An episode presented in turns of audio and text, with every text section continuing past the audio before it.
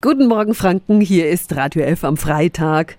Vielleicht waren Sie auch betroffen. Tagelang gab es ja eine Störung bei der Kartenzahlung im Supermarkt oder an Tankstellen. Und gerade beim Tanken, da hätte ich echt ein Problem, weil so viel Bargeld habe ich eigentlich nie einstecken.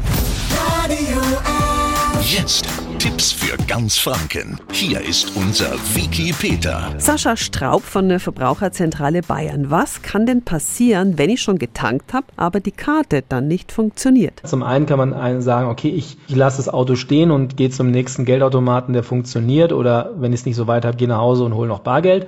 Oder man lässt es quasi mit dem, mit dem Tankstellenbetreiber sich auf irgendeine Regelung ein, wie man im Nachhinein zahlt. Aber im Ernstfall müsste ansonsten das Benzin wieder aus dem Tank rausgepumpt werden, wenn man es nicht bezahlen kann. Ui, das ist dann aber wirklich eine sehr, sehr aufwendige Aktion und teuer.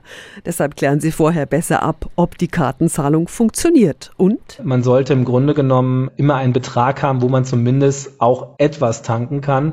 Idealerweise für eine volle Tankfüllung muss man ja mittlerweile schon an die 100 Euro dabei haben. Das mag für den einen oder anderen ein bisschen viel sein, aber 50 Euro sollten eigentlich drin sein. Okay, okay, dann fahre ich vielleicht auch doch lieber mal wieder zum Geldautomaten. Tipps für ganz Franken von unserem Wiki Peter. Täglich neu in Guten Morgen Franken um 10 nach 9. Radio.